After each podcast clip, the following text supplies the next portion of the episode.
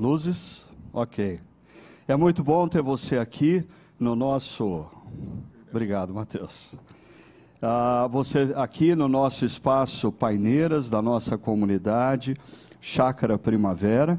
Muito bom ter vocês que estão pela primeira vez ou vieram ah, nas, nas, últimas semanas e resolveram retornar. Ah, vocês são sempre bem-vindos. E hoje nós estamos começando uma nova série. Essa série Deixando Castelos por um Reino. Primeiro, deixa eu dizer uma coisa. Ah, o que são os castelos dentro da nossa concepção dessa série? Castelos ah, é tudo aquilo que nós realizamos na história para nós mesmos, para o nosso próprio benefício, para nossa própria honra, para nossa própria visibilidade. E por isso castelos estão sempre em oposição ao chamado de Jesus para aquele que quer ser discípulo, negar-se a si mesmo ah, e fazer do seu reino a primeira causa. Jesus diz: buscai o reino em primeiro lugar. Em primeiro lugar. E as demais coisas vos serão acrescentadas. Essa é a promessa. Mas talvez, ah, deixa eu explicar isso de uma outra forma. Deus dá a todos nós dádivas. Dádivas como o tempo, o tempo de vida é uma dádiva. As habilidades físicas que temos é uma dádiva. As habilidades intelectuais que temos é uma dádiva. Com as nossas habilidades físicas e intelectuais, nós desenvolvemos uma carreira e fazemos dinheiro, recursos financeiros. Recursos financeiros são dádivas de Deus. À medida em que a gente desenvolve uma carreira profissional, ah, faz recursos financeiros, a nossa influência aumenta na nossa dimensão profissional, na sociedade a influência é uma dádiva que Deus nos dá. E a pergunta que essa série vai nos trazer é o que nós estamos fazendo com as dádivas que Deus nos dá. Nós temos usado essas dádivas para abençoar as pessoas, nós temos usado as dádivas para expansão do reino de Deus e para sinalização do reino de Deus na história, ou nós estamos usando as dádivas que Deus nos deu para construirmos os nossos próprios castelos. Ah, talvez você tenha ido ao cinema assistir o filme que fala da vida ah, de Oppenheimer, uh, Oppenheimer ah, e, e, eu espero que você tenha ido assistir o Oppenheimer e não a Barbie, mas tudo bem, tem gosto para tudo. A, a história de Robert Oppenheimer e Alexander Fleming, elas se encontram de maneira curiosa no ano de 1945. O que, que acontece aqui? Bom, Robert uh, Alexander Fleming uh, foi um médico biologista, e ele, em 1928, descobriu a penicilina, o nosso primeiro antibiótico. E através dessa descoberta, ele salvou milhares, milhares e milhares de vidas. É interessante que o Alexander Fleming, ele foi médico durante a Segunda Guerra Mundial. E ele vendo a dor e vendo a morte de inúmeros soldados, ele passou a pesquisar seriamente o que culminaria na descoberta da penicilina. Mas ele não foi reconhecido em 1928. A, a maioria das pessoas não estavam atentas ao que ele havia descoberto e nem era possível aplicar o que ele havia sido descoberto em larga escala. E aí, em 1945, depois que dois cientistas se juntaram a ele, ah, ele recebe o prêmio Nobel de Medicina. Ele e esses dois cientistas.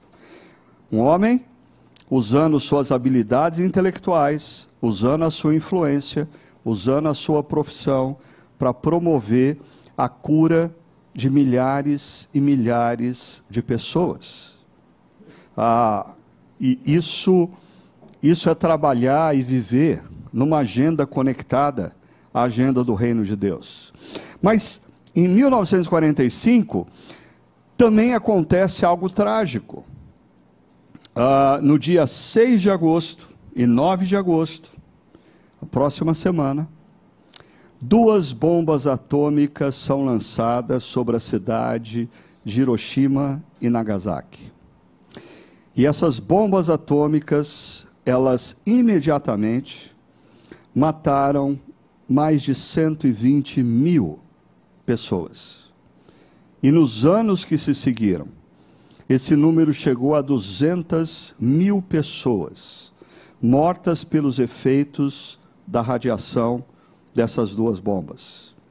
E Robert Oppenheimer ficou conhecido como pai da bomba atômica. Mesmo quando você vê o filme, ele, depois que se depara com o que ele havia criado, ah, ele tenta fazer de tudo, mas aí, aí não tinha mais jeito. Assim era um caminho sem volta. O que eu queria é, trazer para vocês é essa perspectiva de que esses dois homens eram altamente capazes. Esses dois homens eram, ah, foram dotados por Deus por uma alta capacidade intelectual. Um usou as habilidades que Deus lhe deu para abençoar. Outro usou as habilidades que Deus lhe deu para amaldiçoar. Mesmo que não tenha sido essa a intenção direta dele. Isso me faz lembrar de duas histórias bíblicas que se encontram em Gênesis 11 e Gênesis 12, a história de Babel e a história de Abraão, ou em Gênesis 12, ele ainda era conhecido como Abrão. Por que isso me faz lembrar? Porque Babel, Babel retrata grandemente o que nós vemos na vida de pessoas que se dedicam à construção de castelos.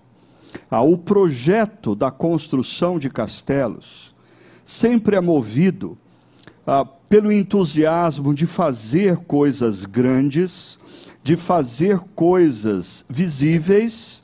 Ninguém dentro desse projeto gosta de atuar aonde os holofotes não estejam acesos e, via de regra, Castelos são construídos através da opressão.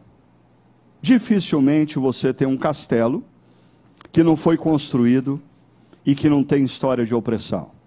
Quando você visita na França o Palácio de Versalhes, uma espécie de castelo, e você vê toda a, a, a riqueza daquelas salas, você tem que se lembrar que boa parte do ouro que ali está veio do Brasil fruto de uma opressão. Ah, castelos são construídos via opressão. Isso é um perigo. Por outro lado, o reino de Deus, ele se opõe a essa perspectiva do ser grande, do ser visível, do ser opressor por ser algo. Eh, Jesus fala que o reino de Deus é semelhante a um grão de mostarda ou é semelhante ao fermento. Coisas pequenas, invisíveis, mas que a médio e longo prazo têm um enorme poder de transformação. A médio e longo prazo tem enorme poder de transformação. Por detrás do desejo de construir castelos na vida, existe muita vaidade, existe muita obstinação, existe muito egoísmo. Ah, eu quero construir um castelo para minha segurança. Eu quero construir um castelo ah, para ostentar o meu poder. Eu quero construir um castelo para que as pessoas me respeitem. Por outro lado, quando você diz não aos castelos e diz sim ao reino de Deus, ah, o projeto do reino de Deus é marcado pela humildade. E por humildade, obrigado, Virgínia. E por humildade aqui, ah, eu estou me referindo a essa simplicidade, a essa singeleza ah, do grão de mostarda, do fermento e da confiança que nós precisamos ter de que Deus vai transformar isso que parece pequeno e frágil ao longo do tempo em algo que vai fazer grande diferença na vida dos outros. Trabalhar com a agenda do reino de Deus é trabalhar com a consciência de uma vocação.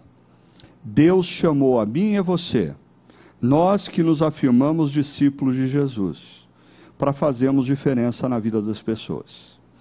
Ah, se nós nos afirmamos discípulos de Cristo e na nossa esfera profissional nós não fazemos qualquer diferença, existe alguma coisa tremendamente de errada na nossa concepção do que significa ser discípulo de Cristo. Se nós nos afirmamos discípulos de Cristo e através ah, dos recursos materiais que recebemos de Deus, da influência profissional que recebemos de Deus, se nós não estamos usando isso para o bem comum, existe algo muito de errado na nossa concepção do que significa ser discípulo de Jesus. Mas, voltando aqui a Babel e a história de Abraão, é interessante que a história de Babel tem tudo a ver com a construção de castelos. Existe muita vaidade, muita obstinação, muito egoísmo, e a consequência final de Babel é maldição. Ah, é maldição dos construtores, é maldição das suas famílias, porque as suas famílias sofrem com a dispersão. É, é maldição para a humanidade, porque até hoje quando a gente atravessa uma fronteira, a gente se depara com um povo que fala uma língua que a gente não consegue entender. E como tudo isso começou? Babel. Construção de castelos, projetos de vaidade, obstinação e egoísmo. Por outro lado, quando a gente vê o que Deus começa em Abraão, e é interessante você pensar que Gênesis 11 relata um projeto megalomaníaco, e em seguida Gênesis 12 conta a história de um homem.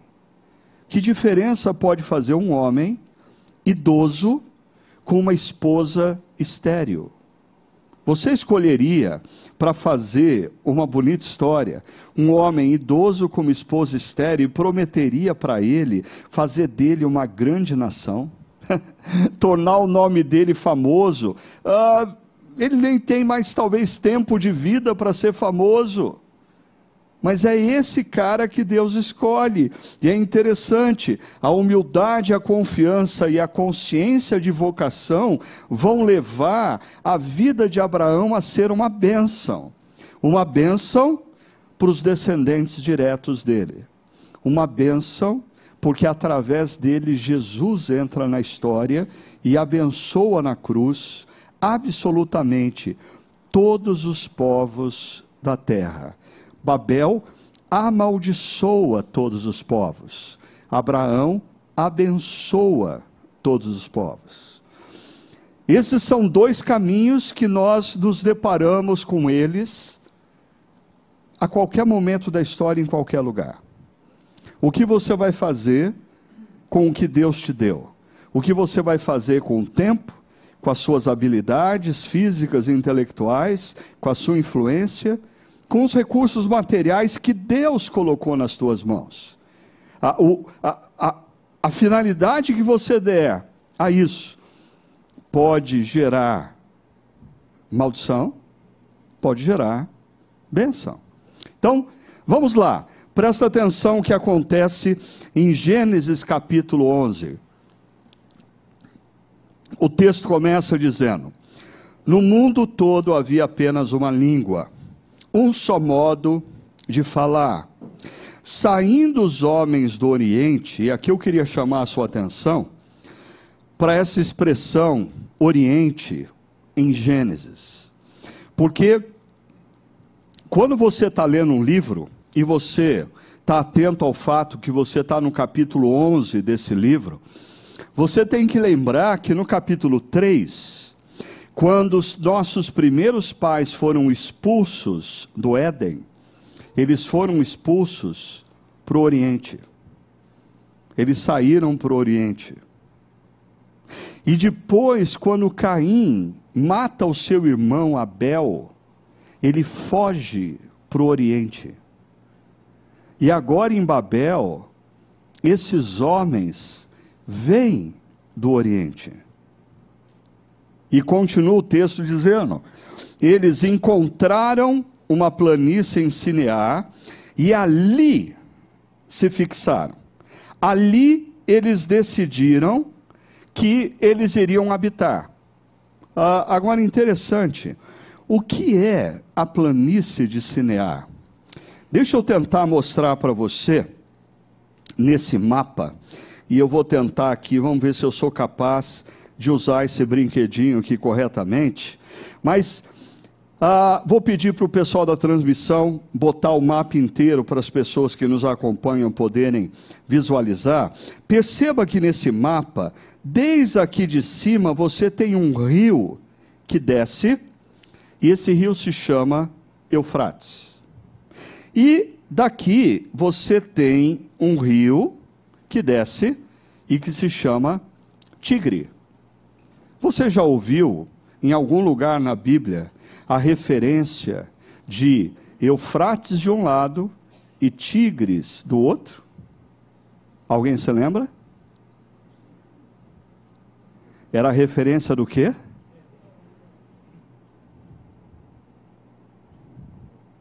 Éden. Interessante, se você observar, opa, se você observar atentamente aqui no nosso mapa, você vai ver que a Babilônia está aqui, possivelmente nessa região foi construída essa primeira cidade, a torre, e Ur dos Caldeus, de onde sai Abraão, está um pouquinho mais abaixo, e 200 quilômetros separam esses dois pontos. Agora, ah, dentro disso, o que eu tenho considerado é a possibilidade de Babel ser um símbolo da constante tentativa humana de restaurar um Éden sem a presença do Deus Criador. Se entre o rio Eufrates e o rio Tigres existia um jardim chamado Éden, do qual os seres humanos foram expulsos, esses homens voltam para essa região. E como você vai perceber, eles voltam, mas sem conceber a possibilidade de ouvir a Deus. Esse é um projeto totalmente humano e ele nos dá alguns sinais de alerta. Primeiro, o sinal de alienação. Olha só o que diz o verso 3 de Gênesis 11. Disseram uns aos outros. É, é interessante esse verbo dizer, porque em Gênesis, a, a frase disse Deus é extremamente importante. Por exemplo, em Gênesis capítulo 1, a expressão disse Deus ou disse o Senhor aparece dez vezes. Talvez uma ponte com um decálogo uh, Êxodo capítulo 20, onde nós temos as dez palavras de Deus. Deus cria o mundo, o universo, o cosmos em seis dias. Mas no texto nós temos Deus falando dez vezes. E ao longo de todo o livro de Gênesis, quando Deus fala, a ordem se reinstala. Quando Deus fala, o universo é construído. Quando Deus fala, as pessoas ganham uma orientação clara e segura. Mas o que nós temos em Gênesis 11 não é Deus falando, são homens não ouvindo a Deus, mas ouvindo uns aos outros. Em outras palavras, eles estão completamente alienados do reino de Deus, eles estão completamente alienados do que Deus está fazendo na história. Eles decidiram que eles vão habitar em Sinear. Eles decidiram que vão construir ali uma cidade. Eles decidiram que nessa cidade vai ter uma torre que vai alcançar os céus. E Deus não tem nada a ver com isso. Agora, perceba, eles dizem: vamos fazer tijolos e queimá-los bem. Usavam tijolos em lugar de pedras e piche em vez de argamassa. O que, que nós temos aqui? Revolução tecnológica. Se você, assim como eu, gosta de visitar lugares antigos com ruínas, você vai se lembrar que boa parte dos prédios e cidades da antiguidade foram construídos com pedras. Nós estamos aqui ah, num grupo de pessoas que resolveu inovar. Agora eles fazem tijolos ah, ah, ah, ah queimados e constroem a partir de tijolos. Isso é revolução tecnológica. Mas de onde veio isso? Das habilidades que Deus deu a esses homens. Ah, o fato de Deus ter criado o ser humano, a sua imagem e a sua semelhança, significa que Deus nos deu o poder criativo. Tudo quanto nós fazemos, todas as habilidades que nós temos nas mais variadas áreas profissionais, habilidades físicas, habilidades intelectuais, elas são derivadas dessa imagem de Deus em nós. O problema é que nós podemos usar o que Deus nos deu para maldição ou para bênção. Quando nós usamos para maldição, nós estamos construindo castelos. Quando nós usamos para a bênção de outros, nós estamos nos conectando ao reino de Deus e usando o que Ele nos deu numa agenda do reino de Deus. Mas o texto continua falando que o segundo sinal de alerta que nós devemos ter é que esses homens estavam tomados pela arrogância. Olha só, depois disseram: vamos construir uma cidade. É interessante, uh, toma cuidado, porque às vezes a gente lê a Bíblia e a gente pega aquele título em negrito que está em cima do texto e a gente não sabe, mas aquele, aquele, aquele título não existe no original. Aquele título foi colocado por alguma das sociedades bíblicas. E é interessante que Gênesis 11 a gente conhece como Torre de Babel, mas o texto nos fala da construção de uma cidade. É uma cidade com uma torre.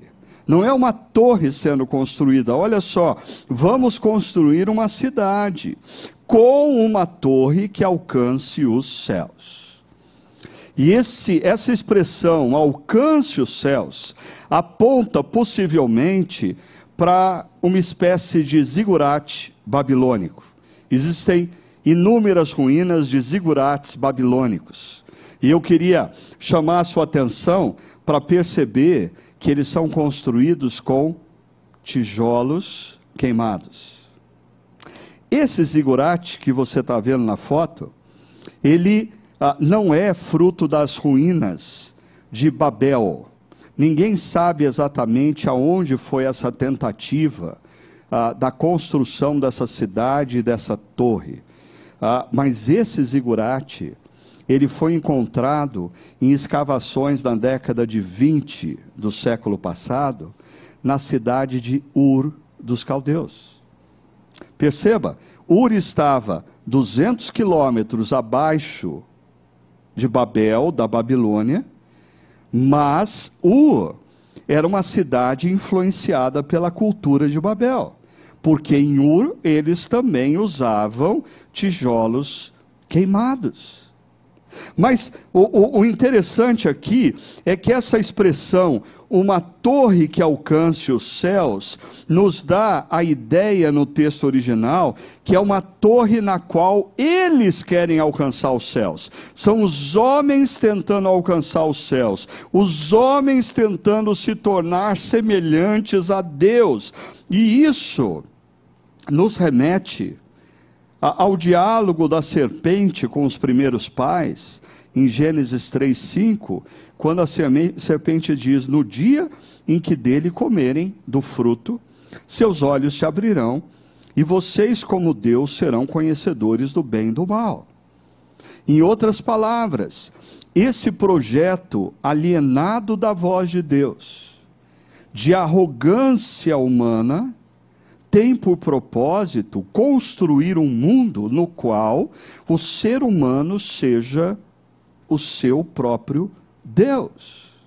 O ser humano tenha um Deus, a sua imagem e a sua semelhança. Ah, mas esse não é um projeto de quatro mil anos atrás. Esse é um projeto que percorre a história da humanidade e muito próximo de nós. Se nós voltarmos aqui nas reflexões que constantemente nós fazemos, pensando o que é a cultura ocidental, a cultura derivada do iluminismo francês, da revolução o que, que é a revolução industrial se não o homem assumindo o controle da produção de todas as coisas, o iluminismo francês, o homem se tornando a medida de todas as coisas, o que é a cultura na qual estamos inseridos, se não o ser humano no centro de todas as coisas, o humanismo. Agora, o que é irônico aqui é que eles querem fazer isso para que o nome deles seja famoso e eles não sejam espalhados pela terra. Ah, fazer um nome famoso está relacionado a sucesso, a realização, a reconhecimento, mas não ser espalhado pela terra tem a ver com poder. Nós queremos construir uma cidade para que ninguém nos coloque para correr mais. Ah, perceba, Babel vem depois do dilúvio. É uma resistência à própria ação de Deus. Por que a torre que chega aos céus? Porque se Deus mandar um outro dilúvio, nós não vamos sair daqui. Nós mandamos agora, nós assumimos o controle da vida. Deus não será capaz de nos tirar da planície de Cinear nunca mais. Agora, você que tem acompanhado aqui as nossas reflexões, talvez se lembre desse uh, ícone que a gente tem usado constantemente, uh, que representa essa cultura na qual o ser humano é a medida de todas as coisas, o ser humano decide o que é certo ou o que é errado, ele está alienado do que Deus diz, não importa o que Deus diz, ah, o que importa é o que eu sinto. Não importa o que Deus diz, o que importa é a minha experiência. Eu decido aonde eu vou viver na planície de Cinear, o que eu vou construir uma cidade e como eu vou crescer construindo uma torre que alcance aos céus. Eu posso. É um projeto altamente humano. Agora, a, a, a parte irônica disso é que Deus intervém. Ah, e, e Deus intervém, o verso 5 diz: O Senhor desceu para ver a cidade e a torre que os homens estavam construindo. Ah, eu, eu fico assim imaginando, ah, porque a expressão faz você ah, voar na imaginação. Deus desceu para observar, para ver. Homens tentando serem Deus. Homens tentando construiu o Éden ou reconstruiu o Éden sem a participação dele. E é interessante você perceber ah, num comparativo com o verso 4, observe as palavras. Verso 5: Deus desceu para ver a cidade e a torre. Olha o verso 4. Vamos construir uma cidade com uma torre. Agora, o verso 4 fala uma torre que alcance os céus, que nós possamos subir a posição de Deus. Só que o verso 5 diz que ao invés deles subirem, Deus desceu. Deus desceu. Ah, imagina a seguinte cena: os homens subindo as escadarias do zigurate, e Deus resolve descer e diz assim: todo mundo para baixo, todo mundo volte aonde de, de onde nunca deveriam ter saído. Deus desceu para colocar ordem na história, para lembrar esses homens quem é Deus e quem eles são. Presta atenção. Às vezes ao longo da vida, a, a gente não percebe, às vezes, assim, a, a, gente vai trabalhando, a gente vai construindo influência, a gente vai acumulando riquezas e a gente vai desenvolvendo a, a, as nossas vidas e a gente perde a percepção, mas nós passamos gradativamente a confiar muito mais no que nós somos e no que nós temos do que em Deus. E aí Deus tem que descer. Deus desce na nossa vida. E aí emerge um problema, aí emerge uma enfermidade, aí emerge um desemprego inesperado, aí emerge a traição de um sócio, aí emerge um problema que ah, desestabiliza sua confiança e você precisa perceber nessas horas Deus agindo para te lembrar quem Ele é e quem nós somos e que a nossa confiança tem que estar nele e não nas nossas realizações, nele e não nos nossos recursos financeiros, nele e não as nossas habilidades físicas e intelectuais, porque a qualquer momento Deus pode descer e tirar suas habilidades físicas e intelectuais. E o que você vai fazer? Deus pode descer e tirar os seus recursos materiais, como fez com Jó e o que você vai fazer? Deus pode descer ah, e, e, e, e gerar um problema na sua história que mostre toda a sua fragilidade. É um perigo nós sermos induzidos a esse projeto Babel no nosso dia a dia e na cultura atual. Mas ah, ontem ah, eu, eu conversava, eu estava almoçando com ah, meus netos e dois dos meus filhos. E aí eu, ah, num determinado momento, contei para os meus filhos um filme que ah, o filme terminou. E eu disse, e eu fiquei sem saber o que de fato aconteceu. Eu fiquei assim, você já deve ter vivido isso. Eu fiquei olhando o letreiro subindo e falando, mas e aí? Aí o meu neto mais novo, de cinco anos, falou assim: aí vou, aí vai ter parte 2. Assim, nada como ser de outra cultura. Porque a, a, a, intervenção de Deus na parte 1, olha como termina. O Senhor os dispersou dali por toda a terra e pararam de construir a cidade. Por isso foi chamada Babel, e a palavra Babel, ah, na língua babilônica, significa portal dos deuses, mas na língua hebraica significa confusão. Todas as vezes que você transforma dádivas de Deus em ídolos e faz disso deuses, a consequência é confusão. Todas as vezes que você passa a adorar aquilo que não deve ser adorado, a consequência disso é confusão.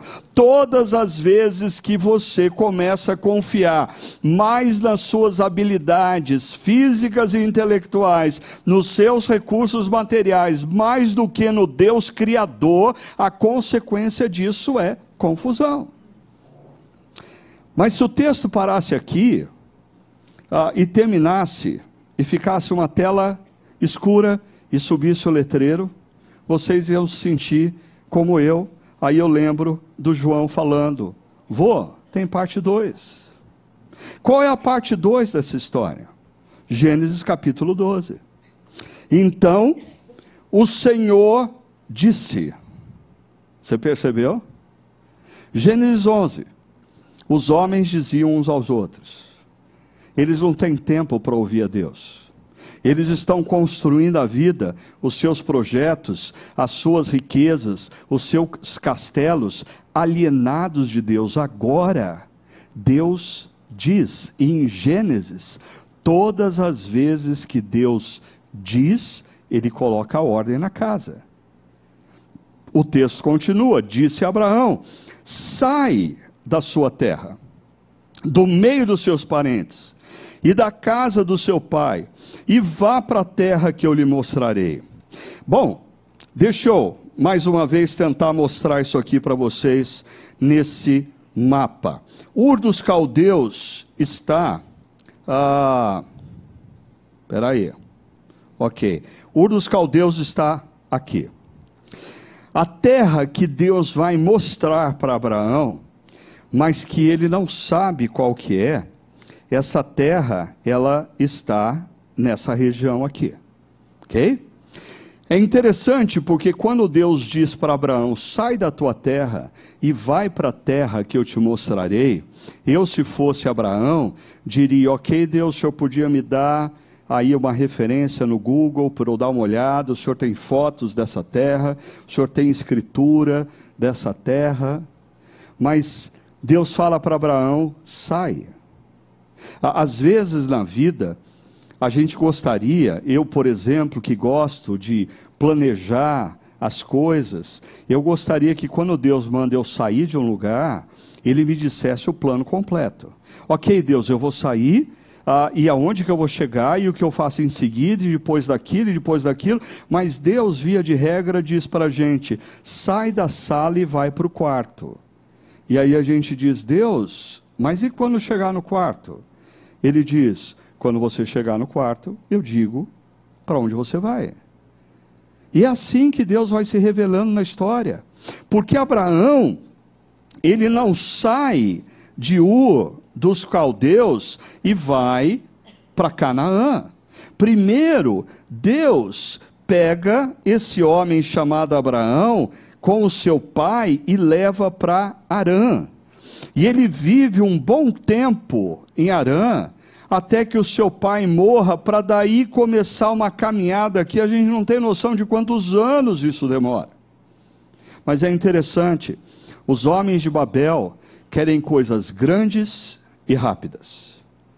O projeto Abraão nos convida a uma caminhada de dependência e de confiança de Deus. Mas a pergunta é: por que ele tem que sair dessa terra? Será que essa a questão que Deus coloca é meramente geográfica? Para mim, essa descoberta arqueológica do, da década de 20 aponta para o fato de que não era uma questão meramente geográfica, era uma questão cultural. Ur dos caldeus ah, vivia dentro da cultura Babel. E quando Deus diz para Abraão: sai da tua terra, sai do meio dos seus parentes, sai da casa do seu pai, esse sair e deixar tem a ver com sair e deixar a cultura Babel. Sair e deixar essa cultura de alienação de Deus, essa cultura de arrogância do projeto humano, essa cultura de autonomia de homens e mulheres. E, e, isso para mim é muito importante porque a grande maioria daqueles que se afirmam cristãos na atualidade, se afirmam discípulos de Jesus. É interessante, eles se acham discípulos de Jesus porque eles começaram a frequentar uma igreja. Eles se acham discípulos de Jesus porque eles se tornaram membros de uma igreja. No entanto, eles continuam vivendo de segunda a sábado a partir dos mesmos valores da cultura. Eles não romperam com a cultura. E Deus, quando chama Abraão para fazer dele uma grande obra, a primeira parte desse projeto é: você tem que romper com essa cultura, você tem que romper com essa cultura Babel, você tem que romper com essa cultura da alienação de Deus, da arrogância humana, da autonomia, você tem que romper com essa cultura de quanto mais melhor ah, e, e da obstinação nos projetos, você precisa romper dessa, com essa cultura do egocentrismo. Eu quero construir para mim, eu quero ter cada vez mais, eu quero ser cada vez mais rico, eu quero ter mais segurança. Romper. É interessante que no livro de Hebreus, no Novo Testamento, tem uma expressão que eu confesso que eu nunca tinha atentado. Mas depois que eu comecei a ler sobre essas descobertas arqueológicas em Ur, dos caldeus, de onde Abraão sai, me chamou a atenção isso. Olha só, Hebreus 11 diz que, pela fé, Abraão peregrinou na terra prometida e viveu em tendas. Ele saiu de uma cultura que tinha uma revolução tecnológica. Tijolo queimado. Todo mundo vivia em casa, bem estabelecida. Abraão passou o resto da vida dele morando em tendas. Não, fica tranquilo. Com isso eu não estou querendo dizer que você tem que vender a sua casa, ir na Decathlon, comprar uma barraca e morar o resto da sua vida numa barraca. Mas, ah, mas eu preciso dizer uma outra coisa. É, qual é, o que significam as tendas nesse caso? Ah, os, é, essa expressão peregrino revela a consciência de que ele está de passagem. E morar em tendas significa que aqui não é a minha morada final. Olha o que o texto diz: Pois ele esperava a cidade que tem alicerces, cujo arquiteto ah, e edificador é Deus. Ele deixou uma cidade e ele estava indo para uma outra cidade. A vida que ele estava vivendo, ele tinha consciência da transitoriedade dessa vida. Pergunta: nós temos? Nós temos usado a influência que Deus nos deu profissionalmente, os recursos materiais que Deus nos deu, as nossas habilidades físicas e emocionais, com essa consciência de que nós estamos de passagem e o nosso papel na história é usarmos tudo isso na maior intensidade possível para sinalizarmos na história o reino de de Deus. É mais ou menos assim: nós somos peregrinos e por onde nós passamos, nós procuramos deixar as marcas da cidade para a qual nós estamos indo.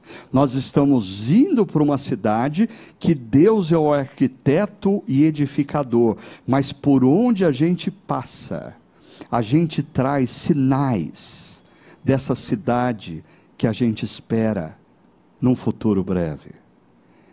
Veja só, isso nos leva a perceber que Deus nos dá dádivas. E no caso de Abraão, Deus diz: Eu vou fazer de você um grande povo. E ser um grande povo na antiguidade significa poder. Outra ah, interessante, o que os homens de Babel queriam construir a partir deles mesmos, agora Deus dá graciosamente para Abraão. Abraão, eu vou fazer de você uma grande nação, poder. E mais, toma, tornarei o seu nome famoso. Ah, era outra coisa que os homens de Babel queriam. Mas perceba, uma coisa é você querer construir isso. Outra coisa é Deus dizer: Eu vou construir em você e através de você. Eu vou fazer de você um profissional bem-sucedido. Eu vou te abençoar. Eu vou fazer você crescer em influência. Um dos grandes e mais sérios problemas de uma teologia chamada teologia da prosperidade não é a afirmação que Deus nos abençoa com sucesso profissional e bens materiais. A heresia da teologia da prosperidade é não dizer que Deus nos abençoa com sucesso profissional e bens materiais para usarmos tudo isso para o reino de Deus e não para a construção de castelos.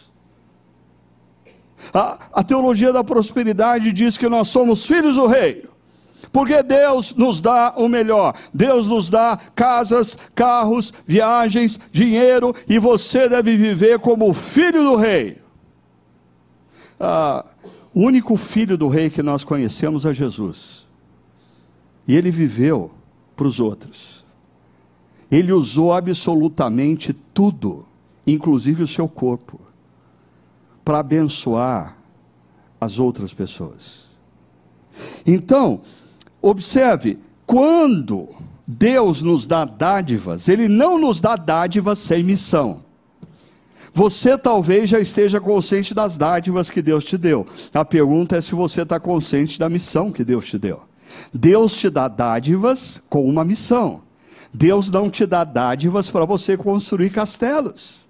Deus te dá dádivas para você servir o reino dele na história, porque você está de passagem, você é um peregrino, que na verdade o que você mais anseia e deseja é a cidade que Deus é o arquiteto, que Deus é o edificador. Então perceba, Deus diz: Eu o abençoarei. Aqui, o poder e o sucesso é a bênção que Deus dá a Abraão. Mas perceba a última linha: e você será uma bênção. Em outras palavras, Deus, o propósito de Deus não é que nós nos tornemos grandes reservatórios de bênção. O propósito de Deus não é que eu e você ah, sejamos grandes reservatórios com inúmeras bênçãos de Deus. Não, o propósito de Deus é que eu e você sejamos canais de bênção. E é interessante essa analogia, porque se você é canal, Deus tem promessas, e a gente vai falar disso nessa série, incríveis, que Ele diz que Ele não vai deixar esse canal ficar vazio. Por quê? Porque se você está fazendo bom uso de tudo que Ele te dá para abençoar outros e a servir o reino dEle, Deus continua crescendo, acrescendo, acrescendo, derramando, derramando, derramando. Volto a dizer a teologia da prosperidade parte de uma meia afirmação verdadeira. Deus abençoa o seu povo. Mas a teologia da prosperidade se torna uma heresia quando omite a segunda parte. Deus nos abençoa para que nós sejamos uma benção. E o texto termina dizendo, no verso 3: E por meio de você, Abraão, todos os povos da terra serão abençoados. Por meio dos homens de Babel, todos os povos da terra foram amaldiçoados. Através de Abraão, todos os povos da terra serão abençoados. No próximo domingo, na próxima reflexão, eu quero mostrar para você como essa promessa se cumpre ainda no livro de Gênesis. Como Abraão se torna uma bênção a todos os povos da terra. Mas essa afirmação aponta para algo que ia acontecer dois mil anos depois, quando Deus em Jesus entra, nasce na história como um descendente de Abraão, e naquela cruz, ele está abençoando absolutamente todos os povos da terra, nos dando o caminho para voltarmos para o Éden. Deus faz através da cruz o que é impossível para nós mesmos fazermos.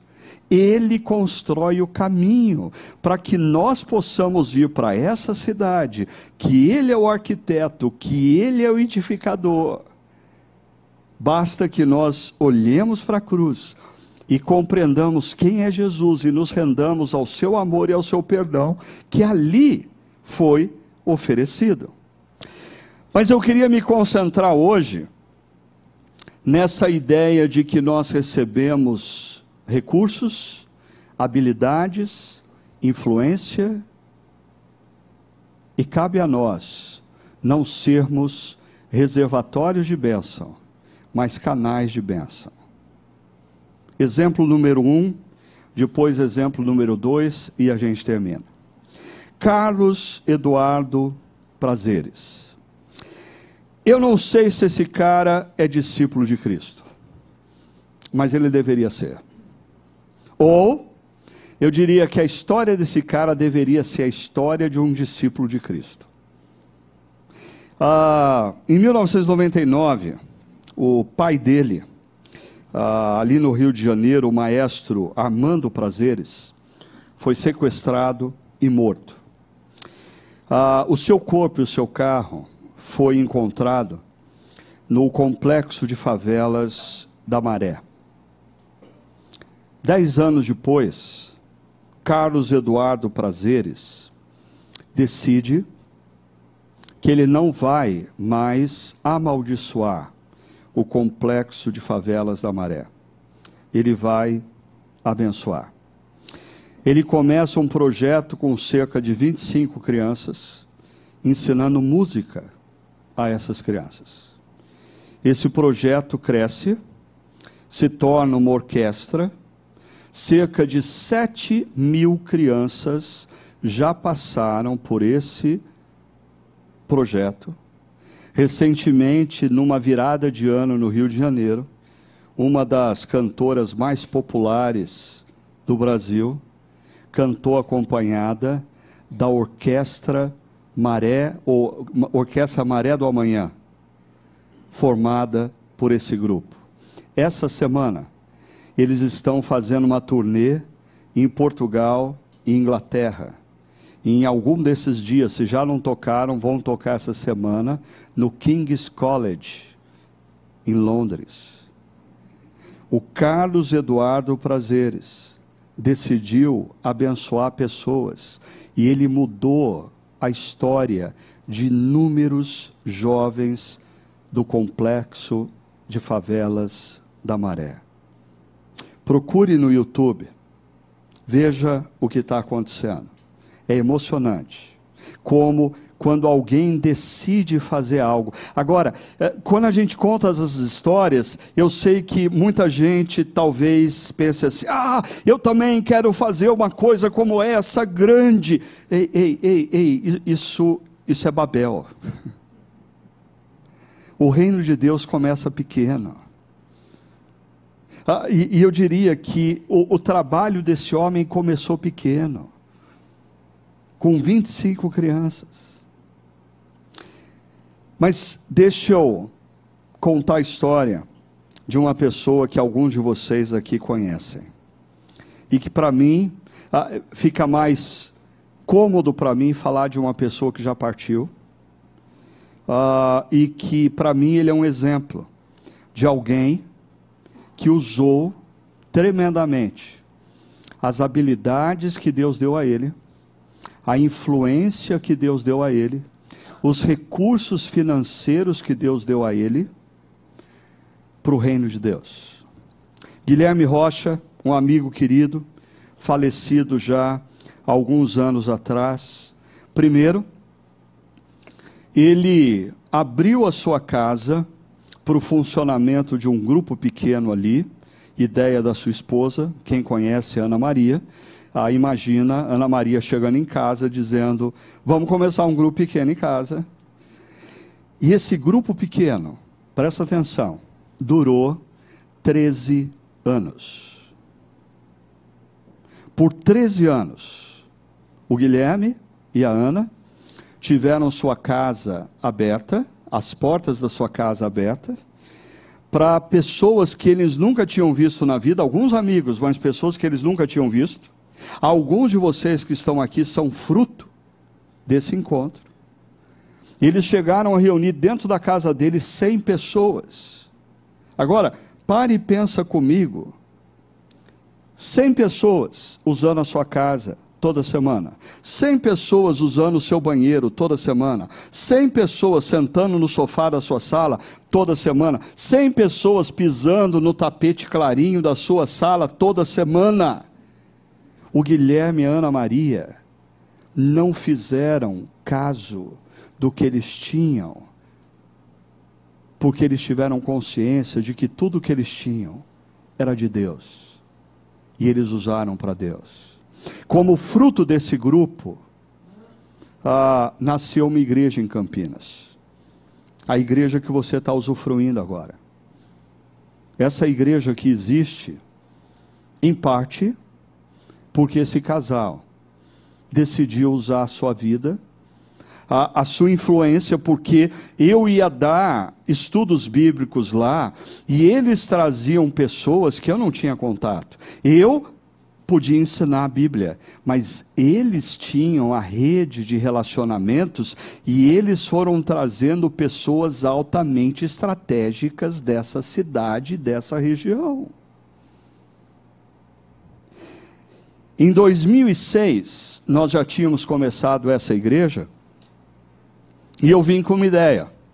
Ah, eu sou um cara de boas ideias, mas eu não tenho dinheiro para executá-las. E a ideia era, por que não colocarmos na internet os nossos encontros? Ah, numa época que nenhuma igreja tinha isso. E custava muito caro. Nós não tínhamos nem equipamento. Sabe o que aconteceu? O Guilherme deixou um envelope com a tesoureira da igreja e a tesoureira da igreja me entregou o envelope. Quando eu abri, tinha uma carta do Guilherme e da Ana, dizendo: Pastor, a gente quer investir nesse sonho. Eu não faço ideia dos milhões de pessoas que desde 2006 foram abençoados nos mais inúmeros momentos de suas vidas, através das mensagens transmitidas aqui. Só na eternidade a gente vai conseguir contabilizar a quantidade de igrejas que foram influenciadas por isso. Eu não tenho condição de contabilizar na história. Só a eternidade vai nos trazer os resultados disso. O que eu vejo é que toda semana nós recebemos presencialmente aqui visitas de pessoas que vêm das, das mais variadas partes do país, dizendo: Pastor, pastor, essa igreja tem influenciado a nossa região, essa igreja tem influenciado o nosso pastor, essa igreja tem feito diferença na minha vida e na minha família. E tudo começou quando em 2006 o Guilherme e a Ana decidiram usar os recursos que Deus tinha dado a eles para o reino. E ainda, essa foto que você está vendo, e os amigos do Guilherme que estão aqui, certamente estão pensando assim: pô, Ricardo, você, devia ter, você, deve ter uma foto melhor do Guilherme para colocar aí para o pessoal, né? Mas é, essa foto, para mim, ela é muito sugestiva. Porque nós estávamos ali nos preparando para o primeiro estudo bíblico ah, para três pessoas, três casais, ah, numa sala. E assim, a, aqueles três casais, eu, eu, eu nunca havia visto milionário ao vivo e a cores. Mas eles também nunca tinham visto pobre, preto e branco. Então, assim, foi uma experiência de estranhamento mútuo. Né? E quando nós, ah, todos os amigos do Guilherme, e eu estou mencionando isso porque ah, você pode ver na foto, o Guilherme está preparando a projeção, porque ele estava ansioso que os amigos dele ouvissem do Evangelho. E quando eu terminei aquele primeiro encontro, eu disse: Bom, eu não sei se alguém tem alguma pergunta e eu estava com um pouco de medo, eu confesso, porque os caras eram eram graúdos, era gente peso pesado. E assim, quando eu falei, alguém tem alguma pergunta? Ah, um cara que na época era vice-presidente de uma grande rede de hotéis, ah, ah, ele levantou a mão assim, e gente rica quando levanta a mão, cê, a, a, gente assim, faz assim, fica com medo. Não, o cara levantou o dedo e falou, pronto, agora eu estou arruinado aqui. E ele levantou o dedo e falou assim, eu tenho uma pergunta. Eu falei, pois não. Ele falou, nós vamos nos reunir só hoje ou toda semana? E antes de eu responder, um outro levantou a mão e disse, e é só para nós ou nós podemos trazer os nossos amigos? E ali nasceu uma nova igreja. Uma nova igreja. Sabe o que é isso? Quando pessoas decidem usar suas habilidades, usar os seus recursos, usar sua influência, com a consciência que nada disso é seu, tudo é dádiva de Deus e decide usar para abençoar outros, coisas acontecem, vidas são transformadas. Assim, eu quero concluir desafiando você, primeiro, a escutar a voz de Deus. Ah, eu, eu, pensei antes, como que eu vou terminar essa reflexão? Eu pensei, ah, eu vou desafiar o pessoal a contribuir com alguma causa, eu vou desafiar o pessoal a servir em algum ministério. Aí eu disse: não, tudo isso é bobagem. O que eu preciso desafiar o pessoal é ouvir Deus. Escuta Deus. Eu não tenho dúvida nenhuma. Se você escutar Deus, eu não tenho dúvida nenhuma do que vai acontecer na sua vida. Ah, o profeta Isaías, quando ele resolve escutar Deus, ele escuta Deus dizendo: Quem há de ir por nós? A quem enviarei? E a resposta de Isaías é: Envia a mim. Quando a gente escuta Deus, a gente vai escutar sempre a mesma coisa. Deus dizendo: Sai de Babel. Eu quero fazer de você uma bênção. Sai de Babel. Eu quero fazer da sua vida e da sua história uma bênção. Escute a voz de Deus. Deixe a cultura Babel. E por cultura Babel aqui eu estou me referindo à nossa cultura. Uma cultura egocêntrica, uma cultura hedonista, uma cultura do acúmulo de bens sem medida, uma cultura da obstinação, a gente nunca sabe quanto nos basta, uma cultura da ostentação. Quando eu olho para a vida do Guilherme, eu percebo que os olhos dele se fecharam para a história, mas quando se abriram na eternidade, eu fico imaginando a quantidade de pessoas que vão esbarrar no Guilherme e vão dizer: obrigado. E ele nunca viu a pessoa na vida. Por quê? Porque ele decidiu usar o que Deus deu a ele para o reino de Deus. E terceira, terceiro e último desafio: invista o seu melhor. E, e, e o seu melhor tem gente que fala assim: não, pastor, eu estou trabalhando bastante, porque quando eu me aposentar, ah, eu vou servir a Deus. Ah, desculpa, assim, é, é, quer dizer que você quer servir a Deus a hora que você não tiver mais força para fazer dinheiro. Você quer servir a Deus quando você não tiver mais força para fazer sucesso. Deus te quer agora. Deus te quer hoje. Invista o seu melhor no que transcende a sua própria existência. Ah, eu termino lembrando Jesus dizendo: acumule tesouros nos céus, onde traça não corrói e aonde ladrões não roubam. Que Deus abençoe você. Que você escute a voz de Deus. Que você tome a decisão de deixar a cultura da Babilônia. E que essa noite, ao longo da história, se revele como um marco na sua vida. Deus o abençoe.